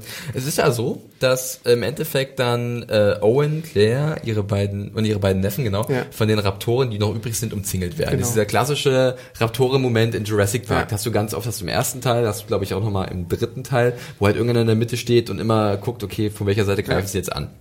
So, und äh, dann kommt halt der, der, der E-Rex, wie Ja. Mario vorhin so schön äh, genannt hat, dazu. Und ähm, Chris Pratt schafft es dann aber I-Rex müsste es heißen, oder? Oder I-Rex. Ich habe jetzt... Aber E-Rex ist auch. T-Rex, ja. Also wenn man es deutsch ausspricht. Richtig, der E-Rex. E-Rex oder I-Rex, genau. Ähm, aber Chris Pratt schafft es dann, oder der Owen schafft es ja dann irgendwie noch seine Raptoren wieder von sich zu überzeugen und dann wird es eigentlich schon, also es ist schon ein bisschen cool, dass sie sich ja wieder umdrehen Hm. und dann den I-Rex attackieren. Das ist aber so komplett der Reverse-Moment zum, vom Final, vom ersten Finale, wo ja die Velociraptoren dabei sind, unsere Protagonisten anzugreifen und im letzten Moment kommt der T-Rex und Genau. rettet die. Und das ist so, so, so ein Twist, da musste ich voll an Star Trek Into Darkness denken, so, wo wir auch ein Finale haben, wo wir dasselbe nochmal machen in diesem Reboot, aber mit dem umgedrehten Twist. so, ja, ja. Du weißt, wovon ich rede Ja, ja, wahrscheinlich, ne? Ähm, ja, so Reverse-Finale. Und dann fand ich es eigentlich ziemlich krass, wie halt dann auch die Raptoren von dem, von dem Indominus Rex halt, äh, ja, teilweise fertig gemacht werden. Das, das tat mir auch weh, weil die Mhm. Ich hätte Raptoren fast damit gerechnet, dass die Raptoren mehr. Schaden anrichten könnten. Ja, Ich hatte es mir ein bisschen gewünscht. Ja gut, ja ich auch natürlich. Deswegen war es umso schlimmer, dass sie dann halt langsam abgefrühstückt wurden. Äh, doch äh, das, das fand ich dann wiederum cool. Dann hat sich halt dann der Owen-Charakter um die Neffen von, äh, von Claire gekümmert und Claire hat halt dann gesagt, okay, jetzt das, Mhm. Ich habe eine Idee. ich hab, nee, nee, dann, dann hat sie halt losgelegt. Das fand ich halt ganz Wobei, wobei das leider gepaart war mit einer der bedauernswertesteren äh, deren Szenen. Und zwar gibt es ja diesen Charakter des, des Nedry-Ersatzes, wie ich ihn genannt habe, der Jake Johnson. genau, der da im Kontrollzentrum sitzt und Lowery heißt die, der Wins. die ganze Zeit seine seine Meinung sagt und auch diesmal ein Dino diesmal, ist. genau ein Dino 150 total, Dollar für ein Jurassic Park T-Shirt gelegt. eigentlich ein sympathischer Typ ist und so ein bisschen so Ah, ich weiß jetzt, die Redemption für die Nerds Ja. ist und dann und dann ruft sie ihn an, damit er das Tor aufmacht. Ja. Und dann äh, sagt er, was, Sie wollen das Tor aufmachen? Weil da der T-Rex drin ist. Total natürliche äh, Antwort darauf. Und sie, jetzt seien Sie doch mal ein Mann und machen was. Und ich so, was, ist was hat er denn Einzige- getan? ja, Einzige, sie wurde so hat. geblendet. Er war von- die ganze Zeit da auf dem Stuhl und hat mitgeholfen. er, er ist so, sie ist so geblendet gewesen von der perfekten Männlichkeit von Chris Pratt's Owen, dass, dass jeder andere Mann nur noch irgendwie ein Weichei ist daneben. Ich dachte, du wolltest Und- auf die andere Szene hinaus, oder? Nee, nee, das war diese Beleidigung und er auch so, Ja. so, womit, hat- warum müssen die denn so persönlich werden? Genau, war halt, das ging mir auch so. Was ist, warum, warum greift sie ihn jetzt so an, Ja. den armen Typen? Der war Nee, weil- Der hat immer so für eine- seine Ideale eingestanden. ges- ich glaube, ich weiß, welche Szene du meinst. Bevor er das dann macht, dann gibt es so eine Szene mit Vivian, gespielt von Lauren Lapkus aus Orange is the New Black, wo er dann versucht, äh, sie zu küssen, aber sie sagt, nee, ey, ich habe einen Freund. Und dann ist es halt dieser äh, Bisschen äh, awkward. Genau, dieser awkward Moment, weil davor gab es schon diesen, man könnte sagen, unverdienten Kuss zwischen Pratt und äh, Ja. Dallas Bryce Howard. Und hier wurde das dann halt nochmal Ja. so ab so rumgefühlt. Wieder das gleiche, was ich am Anfang gesagt habe, mit diesem, mit dieser Klausel, die sie dann machen, so, sie erwähnen, wie albern solche eingeschobenen Romanzen ist, aber dann machen sie es trotzdem. So, nur weil ihr es erwähnt, ist das keine Ausrede, es dann genau so zu machen. Ja. Ähm, zurück zum Dino-Scharmützel. Ja. Ähm, ich fand's dann wirklich, also da war ich dann wirklich auch voll abgeholt, als dann halt der T-Rex gegen den Ich habe äh, auch innerlich geklatscht. gegen den Dominus Rex halt Ich habe kämpft. gesagt, yes, man! Äh, und es sah eigentlich für den T-Rex ziemlich schlecht aus. Da dachte ich so, macht jetzt keinen Quatsch, ihr könnt den T-Rex nicht so Ja. lange zurückhalten, ihn nach fünf Minuten, das war nicht mal fünf Minuten, nach wenigen Sekunden so, so untergehen lassen. Das war ein gutes Gerangel, aber. Es war ein gutes Gerangel, aber ich meine, er lag ja dann doch relativ schnell am Boden, ja, Ja. und gut verletzt. Ich dachte, also immer wieder den, den Nacken angegriffen äh, hat der, der Indominus Rex und dann kommt aber nochmal der Raptor dazu. Es war, denke ich mal, Blue, ne, das, das Beta-Tier. Äh, und äh, dann schaffen sie es halt irgendwie gemeinsam, Beste Team ab seit Captain America und Thor in wirklich, Avengers 2. äh, schaffen es gemeinsam ein bisschen in, in, in Schach zu halten. Ist auch ganz cool gefilmt, weil es war, glaube ich, teilweise auch ein sehr langer, langer Shot, der dann da ist, als halt äh, Owen, Claire und die beiden Neffen von ihr halt pflich, flüchten zwischen diesen Dinos. Äh, das war irgendwie sehr cool. Und dann äh, sieht man halt im Hintergrund schon dieses Wasserbecken. und man, man denkt sich schon, naja, wo ist er, der Ich habe das? Wasserbecken im Hintergrund aber erstmal nicht gesehen. Echt, ja? Ich Ja. habe gedacht, nein, ganz, oh, dieses Wasserbecken ist nicht umsonst zu sehen, ja. Und sie positionieren halt den Indominus Rex sehr, sehr günstig. Ah, ja. Äh, ich, ich muss allerdings gestehen, ich habe so ein bisschen auch für den Indominus Rex Raus, raus, weil, Mario. nein, pass auf, ich, ich, ich erkläre warum. Ja. So, ich, ich, ich, ich reagiere da vielleicht auch ein bisschen empfindlich. Ich meine, warum haben die Leute ihn gemacht, wenn ihn keiner haben wollte? Und er hat doch nichts gemacht, was nicht seiner Natur entsprach. Na, er hat seinen Bruder und- gefressen und und er hat dann- alle anderen aus Spaß ja, und Freude aber, gefressen. aber er wurde so gemacht und, Der und Mist- wenn dann Leute davon sprechen wie irgendwie so, oh, er ist unnatürlich und dann müssen die natürlichen, normalen Dinos irgendwie daran. Sorry, da geht bei mir so ein bisschen der Queer-Aktivist durch und dann, dann möchte ich doch, doch so ein bisschen, dass die, Ja. dass der pervertierte Dino doch ein bisschen auch lieb gehabt wird oder zumindest ein paar Kills abbekommt und das hat er ja auch, aber äh, ja, das wahrscheinlich der missverstandenste Dinosaurier Ja. in der Geschichte von Jurassic Park. Dear Diary. Ja, okay. Today they killed me. ähm, ja, nee, aber es ist ja wirklich, was es gerade gesagt. Am Ende ist es ja diese sehr, sag mal, eher weniger subtile Botschaft. Die Natur setzt sich äh, im Endeffekt durch gegen die Und Perversion. riesige Wasserdinos fressen dich am Ende. ja, riesige Wasser Das ist die. Moral der Geschichte, ja. Die machen dreimal Schnapp. ja. Einmal neutral Schnapp, einmal böse Schnapp und einmal gut Schnapp. Ja, und das ist, aber es ist wirklich äh, ein sehr effektiver Moment gewesen, wo ich dachte, oh, das war cool. Deswegen bin ich ins Kino gegangen für diesen Film. Ja, ich wollte genau sowas sehen. Also genau sowas konnte ich mir nicht denken, aber ich meine, sowas wollte ich sehen. Und ähm, es folgt ja dann auch zum Abschluss, nachdem es nochmal so einen komischen Liebesmoment gibt zwischen Owen und, und Claire im, in diesem Lichtstrahl, diesem in dieser Halle, folgt ja dann wirklich der König der Dinosaurier, der auf diesem Forschungslabor hinaufsteigt, ja. Anna hat's perfekt als König der Löwen-Moment äh, bezeichnet und äh, er brüllt nochmal über den zerstörten Jurassic Park äh, und über die äh, zerstörte Jurassic World und das war dann eigentlich auch so ein, ja, nicht sehr subtiler Abschluss, aber es war okay. Also ich fand's nicht schlecht. Es war auch wieder ein Gegenstück zu dem im ersten, im Grunde nochmal genauso seinen Thron bestiegen. Aber ja, Adam hat natürlich so äh, fies gelacht vorhin, weil meine, meine Lieblingsfigur, die ja so ein bisschen auf der ambivalenteren Seite war, die beißt natürlich ins Gras. Ja. Oder auch Aber wie sie ins Gras beißt. das war auch sehr wenig subtil geforeshadowed mit dem, oh, oh, ich bin so ein bisschen. Ich so bin der Einzige, der den fliegen kann. ich bin so ein bisschen so ein Bruchpilot. Boink. Ja, der Rede ist von, wie war sein Name gleich nochmal? Masrani, Masrani, gespielt von. Irfan Khan. Ja. Da habe ich auch dann gedacht, er ist eigentlich ein, keine uninteressante Figur, weil er halt so eventuell in diesen moralischen Konflikt kommt. Ja, ich möchte den Leuten gerne was zeigen, das was halt Hammond auch immer wollte, diese Dinos, diese ausgestorbene Welt. Ähm, gleichzeitig äh, hat er natürlich dann auch irgendwelche Investoren und der muss das alles am Laufen halten und der hinterfragt sich natürlich, nachdem er halt von diesem BD Wong Charakter äh, Henry Apropos BD Wong, ja. Henry Wu halt dann gesagt bekommt, hier, wir haben das und das geschaffen. Wie konnten sie das tun? Wer hat sie dafür, wer hat ihnen dafür die Erlaubnis gegeben? Sie waren's. Henry, Henry Wu fliegt übrigens einfach irgendwann weg und fliegt schon mal ins Sequel. Foreshadowing, genau. Der nimmt nämlich die ganzen Dino-DNA-Dinger mit und sagt sich, see you in Part Ja. 5, Sucker. Wir bereiten schon mal die zweite Insel, die wir im Ja, zweiten das- Teil schon benutzt Wir hatten haben. es ja vor. vorhin kurz erwähnt mit ihm, mit dem Antagonist, mit dem Vincent D'Onofrio Charakter. Ähm, die sind ja, stecken ja im Endeffekt unter einer Decke. Äh, ja, ich habe ehrlich gesagt genau diesen Handlungsstrang und ihre Absichten waren mir sowas von egal, muss ich ganz ehrlich zugeben. Das war halt doch alles sehr nebensächlich. Ähm, hier, wie ist sein, sein Name Hoskins, der halt von Vincent D'Onofrio gespielt wird, kriegt halt die Quittung am Ende. Das war auch etwas absehbar. Ja, und auch Äh, genauso, wie man es dachte, nämlich von den Velociraptoren, die er vorher so instrumentalisieren wollte. Genau. Und ähm, ja, das das ging so. Ich habe noch eine Frage für euch, die habe ich auch meine Interviewpartner äh, gefragt. Ja. Ähm, würdet ihr in den Jurassic Park gehen, wenn ihr wüsstet, dass etwas schief laufen wird? Aber Wenn ich jemand wüsste, gibt, dass je- etwas genau. schief Also du, du hast in der Zeitung gelesen, Jurassic World äh, schon wieder irgendwie ein Vorfall, aber Neueröffnung 2020. Äh, du kriegst ein Freiticket gestellt, du kriegst einen Flug gestellt, würdest du gehen mit der Kenntnis? Auf gar keinen Fall. Also äh, äh, selbst mit der Kenntnis, dass nur was passieren könnte, Ja. zu 5% oder einem Prozent würde ich nicht gehen. Mhm. Und so schon mal gar nicht. So, dass sich da der gesamte Desasterfilm abspielt, schon mal gar nicht. Mach aus den Dinos Drachen, dann haben wir einen Deal.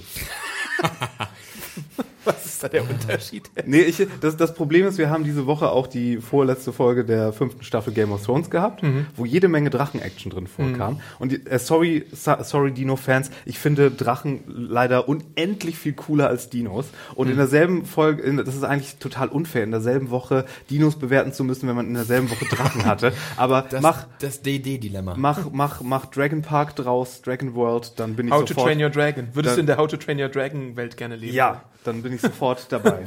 Ähm, um deine Frage zu beantworten, Alan. Ähm, es ist wirklich eine sehr gute Frage, gerade wenn man sieht, was da passieren kann und diese Massenpanik war wirklich sehr effektiv rübergebracht und man hat Angst bekommen. Du hast es selber gesagt, ne? Das Problem ist halt, ich habe halt, also das ist halt. Ich hab Bock auf einen Triceratops es, zu es, reißen. es ist so ein Kindheitstraum, ganz ehrlich.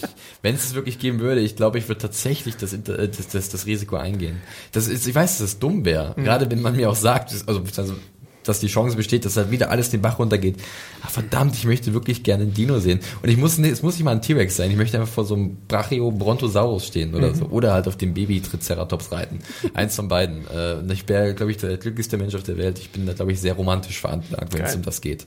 Gib mir einen Yoshi und schick mich ins Mushroom Kingdom und da gehe ich hin. Aber nach Jurassic World würde ich glaube ich auch nicht gehen. Ach, ihr Schisser. Vielleicht kriegen wir ja in der nächsten Folge einen, einen Drachen. Vielleicht haben sie einen im Labor. Du meinst im nächsten Film dann? Ja. Ein neuer Hybrid, ja. Gekreuzt aus Libelle, Rex. äh, Salamander und Laubfrosch. Nicht vergessen, Laubfrosch, ganz wichtig. Damit sie im Notfall ihr Geschlecht wechseln können. Oh ja. Und, und, und du, Adam? Na, ich habe ja gesagt, Ja, Yoshi gesagt, ja. und Mushroom Ach so, Kingdom. ja, Yoshi. Ansonsten würde, würdest du nicht hingehen. Hm, Ich glaube nicht. Ach, ja. Auch wenn mir Chris Pratt angeboten hat, ja, wir zwei beide gehen. ja, Bring aber, noch Liam Neeson mit und aber- dann vielleicht. aber mit Chris Pratt kann ja eigentlich nichts schiefgehen, was ja der Film zeigt. Äh, Owen ist ja unfehlbar und rettet sich. Ja, das war unsere ausführliche Besprechung zu Jurassic. Äußerst lebhaft Park. und locker. Es liegt vielleicht daran, dass wir mal am Abend einen Podcast aufgenommen haben, wo schon alle Säfte verbraucht Ja. sind. Es ist auch für uns sechste Stunde, Leute. Ja. Unser Fazit habt ihr ja schon gehört. Wir sagen alle, guckt ihn euch an, wenn euch Jurassic Park gefallen hat. Und hinterlasst uns eure Meinung auf jeden Fall in den Kommentaren unter dem Artikel bei YouTube. Bedaumt uns, abonniert uns, liked uns, shared uns. Äh, Bedaumt uns. genau. Äh, dann machen wir weiterhin Podcasts für euch Genau. und Videocontent natürlich auch. Meine Review könnt ihr auf filmjunkies.de nachlesen. Interviews könnt ihr bei YouTube finden. Alles Mögliche ist da. Genau. Was möchtest du noch sagen, Felix? Das kann wollte- ich nicht lesen. Scheiße. Ich wollte, ich wollte ganz, weil Adam gerade schon so in einer schönen Abmoderation war, dachte ich, jetzt vergisst ihr das Wichtigste, nämlich unsere Twitter-Accounts. Ach ja, sorry. Wo findet man uns ich auf Twitter? was geschrieben. Till Witter. Mario? Äh, Fire Walk with Me mit zwei E. Ja. Felix. Drachen-Content an Mario. äh, mich findet man bei Twitter unter dem Handle @johnferrari. Ah ja, ich bin Awesome Arndt bei Twitter und folgt uns einfach, unterhaltet euch mit uns und wir hören uns dann demnächst wieder. Bis dann. Adios. Macht's gut, tschüss. Ciao.